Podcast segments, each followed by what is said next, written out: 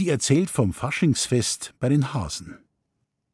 Wissen's, Frau Baumhackel, mir sind ja gewesen genusssüchtig und ausschweifend. Wissen Sie's ja so, wie es ist, wenn man sein Gerstl zusammenhalten muss. Aber wenn alle närrisch sind, denkt man sich, tut man halt auch einmal mit. Ich weiß gar keine Zeit mehr, dass ich auf einen Ball oder ein Redout gekommen bin. Aber das Fannerl, ich soll jetzt auch in den Jahren nicht wahr. Das dürfen Sie mir glauben. Ich habe in meiner Jugend auf die Ball allweil ein Mordsgries gehabt.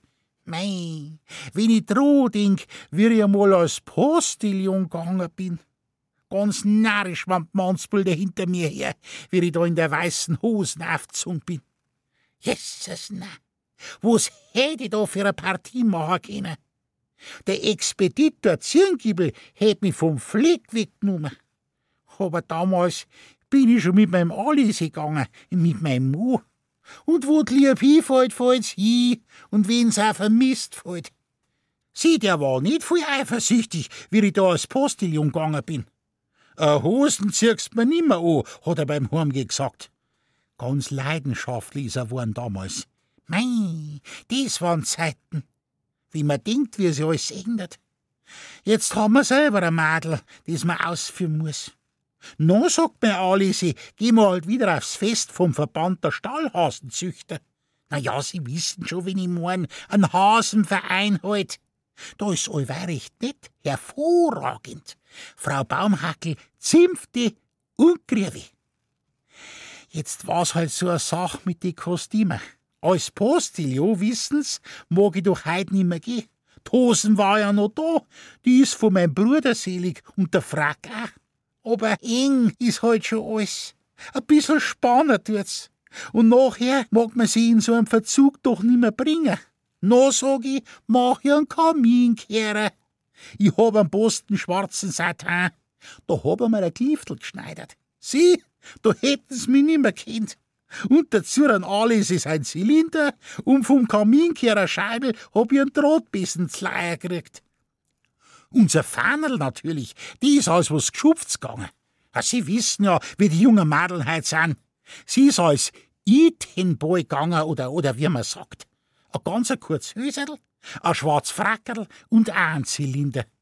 Den hat ich unser Zimmer hergeliehen. No, mein Alter, der zirkt halt allweil seine kurze Wichse und sagt, als Gescherder, da ist man am griewigsten, da ist man halt angezogen. Na ja, ist ja wahr. Als Gescherder ist allweil am bequemsten. Da braucht man nicht lang Geckerl machen. So sind wir am Samstagabend fort. In der Trambahn hätt's bald einen Krach gegeben, weil so ein Hami auftrat hat, weil ich mit meinem Drahtbesen ein bisschen an seine Kohlrabi hingekommen bin. Sagt er, das ist auch notwendig, dass die alten Weiber noch Maschkerer gingen. Wissen's, die Leute sind ja so gemein und ordinär. Aber da ist er mir grad zur Rechten gekommen. Ich hab mir das Bierschel genommen. Sie, hab ich gesagt, leih's mir in ein Gesicht, dann geh ich als Aufmaschkerer. Und mein Alice hat gesagt, wenn er nicht staat ist, na, da lebt er was. So haben wir noch in die Alhambra gekommen. Und da war schon ein Mordsleben.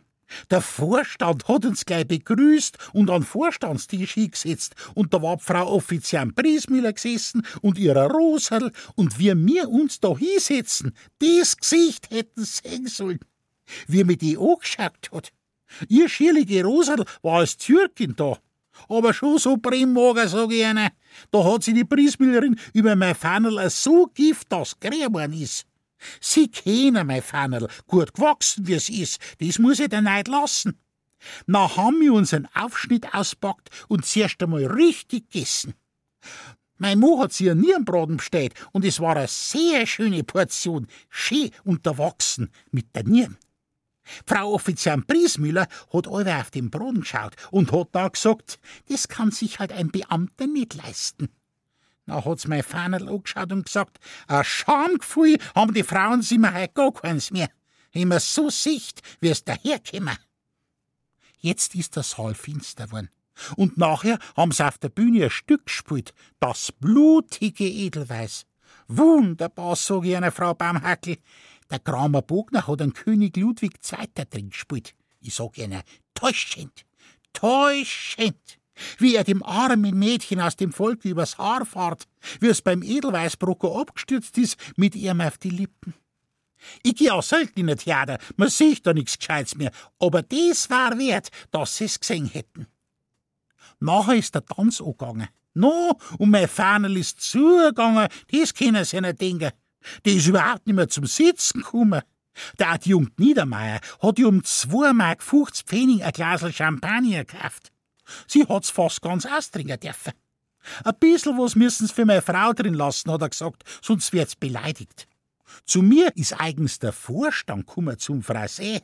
Und auch sonst waren die Herren allweil so rumgeschwanzelt um mich. Aber das hat ja keinen Wert mehr. Mei Alisi natürlich hat sie gleich zu die zwei Rallinger zu einem Tarok zusammengesetzt und ich hab mir ein Glasl Punsch bringen lassen und ein Schaumtorten.